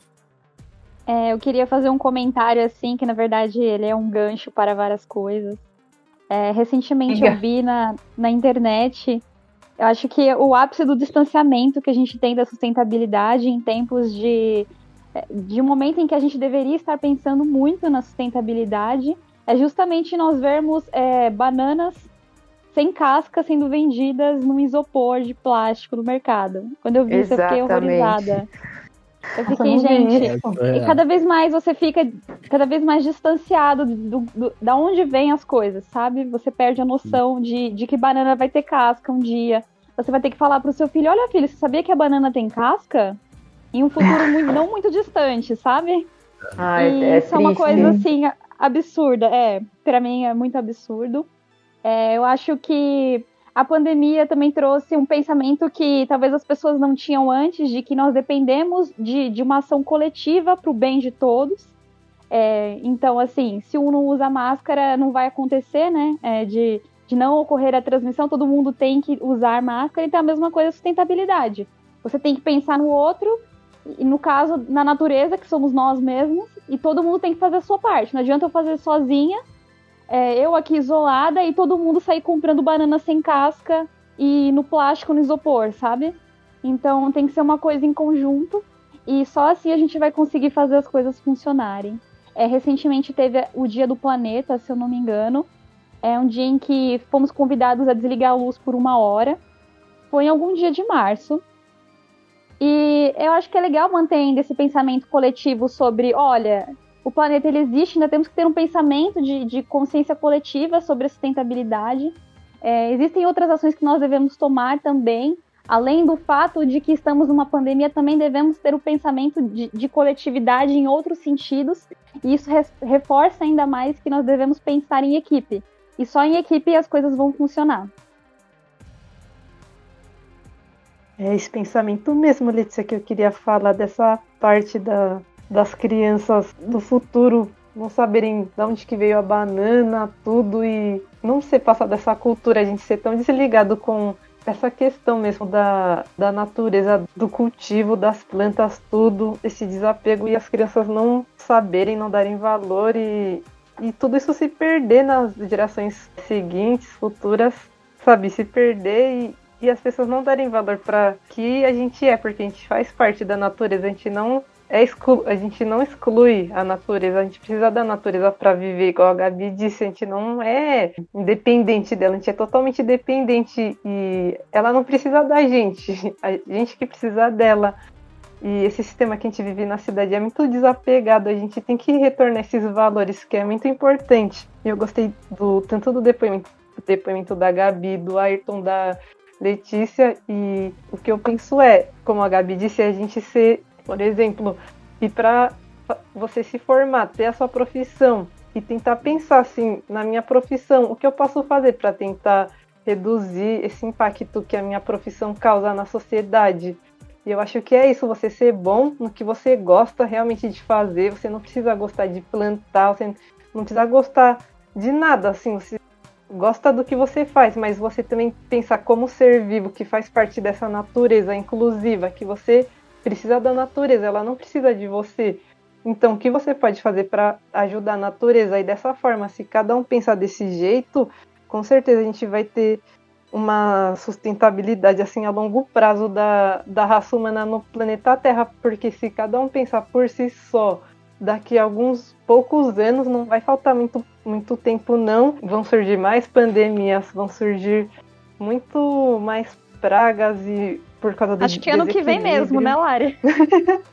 Nossa, de verdade, eu é, as pessoas falam, não, esse vírus foi criado em laboratório. Eu falo, gente, do jeito que a gente está degradando o meio ambiente para surgir qualquer é, microorganismo anormal ou, ou outro tipo de, de ser vivo anormal assim que, que pode ter esses surtos é um, um pulo, assim, é só um estralo. Mas como as pessoas não têm muito, muita noção disso, elas acham que não, uma pessoa quer ferrar com todo mundo, então esse vírus foi criado em laboratório. Mas é isso que eu queria falar, para a gente fazer o que a gente gosta, mas como ser vivo, que faz parte desse planeta Terra, a gente também pensar dentro da nossa profissão, o que a gente pode fazer para reduzir os impactos e também participar dessas, é, desses projetos sociais que ajudam muito essas pessoas que precisam também. É isso que eu queria deixar, esse recado nessa parte do, do palpitar científico.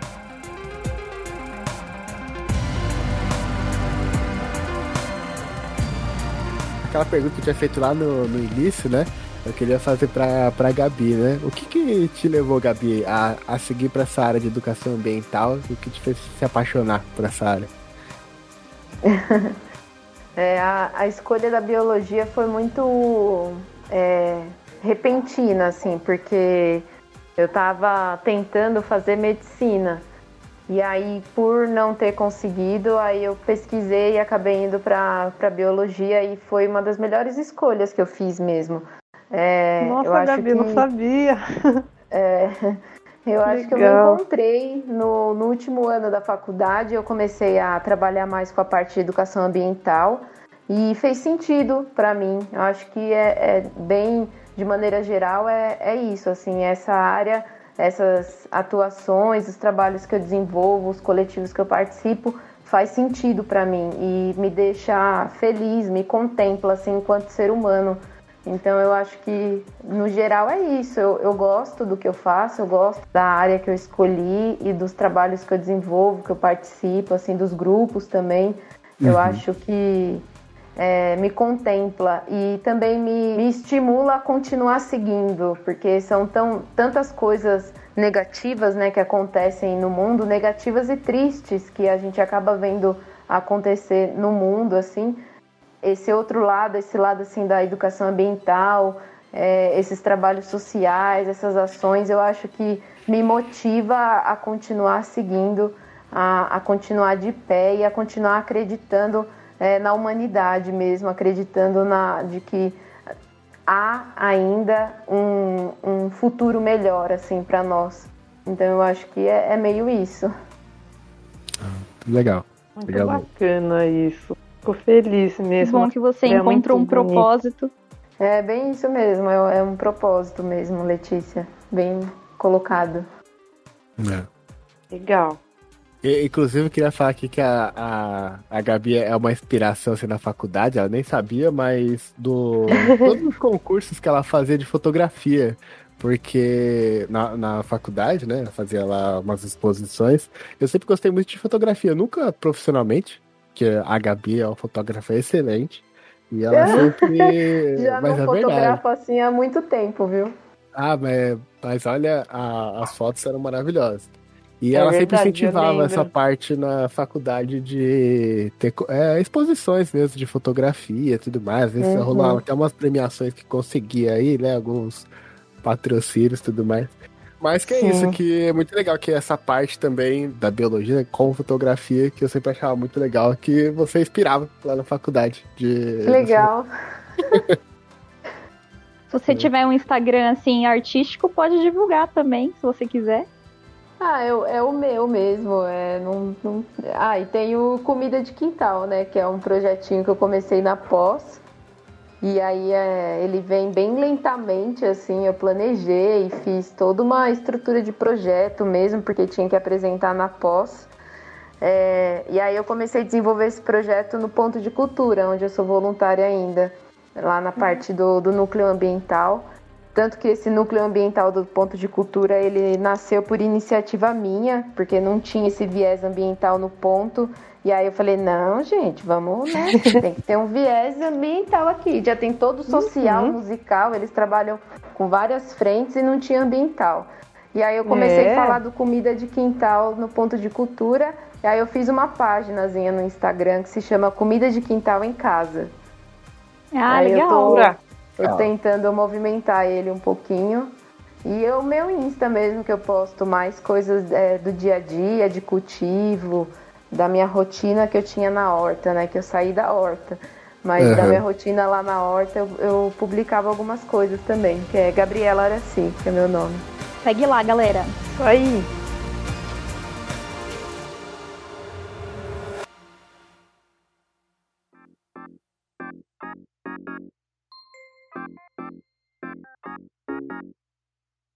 Então, é, tem mais algum recadinho, alguma coisa para indicar sobre essa parte de, de hortas domésticas, urbanas? Mais algum é, link que você queira divulgar? Ah, acho que de literatura, assim, para o pessoal conhecer um pouquinho mais dessa parte desse cultivo mais orgânico, né, e mais que trabalha junto da natureza, é procurar sobre a Ana Maria Primavesi, né, que é um, um clássico aí da, principalmente aqui da região de São Paulo, assim, da parte de, de agricultura urbana, é, o pessoal conhece bastante ah, os materiais da, da Primavesi e eu acho que é uma ótima indicação para quem quer saber como que cultiva sem usar adubo químico, o que, que é agroecologia, né? Ela fala muito do, sobre sentido da vida mesmo, né, do, dessas práticas né, na agricultura e o sentido é, que essa, essa prática trouxe para a vida dela. Então, eu acho que ela é uma ótima referência de literatura para o pessoal procurar, que é a Primavesi. E tem algum trabalho seu, Gabi, que você está fazendo os voluntários? Ah, tem. É, o, principalmente agora eu estou no Ponto de Cultura. É Ponto de Cultura Tia G. No Instagram e no Facebook é, a rede social é assim também, Ponto de Cultura Tia G. E no Ponto de Cultura é, é um, um espaço assim super incrível, que eles têm é, diferentes vieses de atuação, é, desde a parte social até essa parte ambiental. E é um monte de gente voluntária que se encontrou no ponto e que ama o propósito do ponto. Então todo mundo trabalha lá, faz as aulas, os professores, é todo mundo voluntário.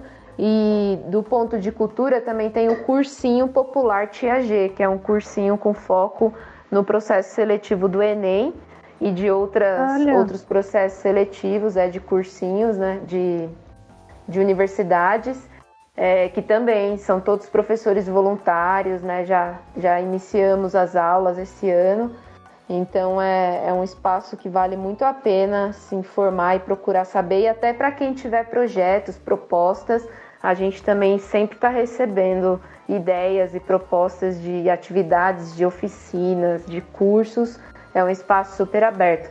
Agora tudo no, no virtual, né? Mas a gente antes fazia tudo isso no presencial, mas agora é, a gente segue aí tudo no virtual e tá a todo vapor.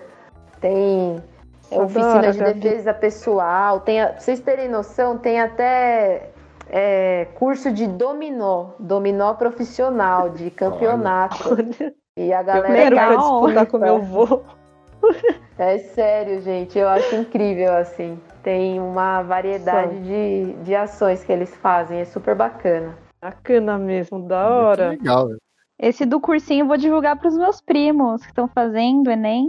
Sim. Ah, pode divulgar. Ele tá como Cursinho Tia G na, no Instagram. É super legal. É online também, ao vivo, todo sábado. Uma turminha super incrível, professores assim mais incríveis ainda. Vale muito a pena conhecer. Larissa, tem alguma indicação? Um recado? Ah, só queria relembrar mesmo, se vocês quiserem participar da, da pesquisa que está tendo né, sobre esse o hábito alimentar dos brasileiros, é só vocês colocarem no Google pesquisa Nutrinet, mas a gente vai deixar o link na, na descrição. E também, se vocês sabem muito, também quando a gente fica muito em casa, não sabe mais o que comer, porque a gente já está enjoado da nossa comida, tudo. E então tem uma cartilha aqui da USP que foi feita por é, alunos de pós-graduação de enfermagem e nutrição é, que eles fizeram uma cartilha de alimentação, o comportamento alimentar diante da pandemia é, Covid-19. Eles dão recomendações nutricionais, é, então eles falam o que é alimento ultraprocessado, é, na hora de temperar, é, não abusar de alguns temperos, tudo de acordo com a pessoa se tem alguma doença crônica, tudo. Mas é, vou deixar também esse link na descrição, que vocês podem dar uma olhada e até ter algumas ideias do que comer na pandemia e ser saudável e não abusar das frituras, das, dos doces. E é isso aí. Tudo bem. Letícia? Interessante. É, eu queria divulgar, na verdade, é um documentário que eu assisti no ensino médio. É, ele chama Ilha das Flores. É um documentário de sociologia e é a história de um tomate. Então é, um, é, a história. Exatamente. Desde a parte do cultivo dele. É Maravilhoso esse documentário. É um documentário de 15 minutos, é de 1989, mas ele é super atual. Porque mostra é o tomate vindo, sendo cultivado, indo para o mercado. E aonde vai esse tomate quando ninguém quer esse tomate, certo? Então, esse tomate vai pro Sim. lixo, depois vai para os porcos e o que sobra vai para as pessoas da Ilha das Flores. Então é uma crítica sociológica e é muito interessante porque mostra, através da história de um tomate, a desigualdade social que a gente tem é, no mundo. Então é bem interessante, Sim. em 15 minutos mostra muito, assim, você aprende de tudo. Desde um pouco do que a gente falou sobre alimentação, sobre é, desigualdade social, sobre sociologia, sobre pobreza, geopolítica, história. Então assistam é, Ilha das Flores, vale muito a pena. Vale muito a Sim. pena mesmo. Eu queria deixar a dica, é, é só mesmo que as pessoas procurem perto da, da sua casa e da, de onde você mora se existe uma horta comunitária, porque com certeza deve ter alguma perto de você aí você nem sabia. Então pesquise é lá que você deve encontrar. Naquele Sampa Mais, uhum. que a uhum. Gabi disse. Exatamente. O Tinder das hortas. Isso. Boa. E das feiras orgânicas. Então acho que é isso, né? Gostaria de agradecer mais uma vez a Gabi por ter participado aqui com a gente. Foi realmente muito bom, muito esclarecedor. A gente pegou várias dicas aqui. Eu mesmo vou aplicar várias aqui na minha horta que eu estou fazendo. E muito é... obrigado mesmo, Gabi. Obrigada, Gabi. Tá. Aprendi muito com você. Muito obrigada. Você sabe muito. E com certeza você encontra um propósito na sua vida, porque o que você faz, você sabe de cabo a rabo, assim.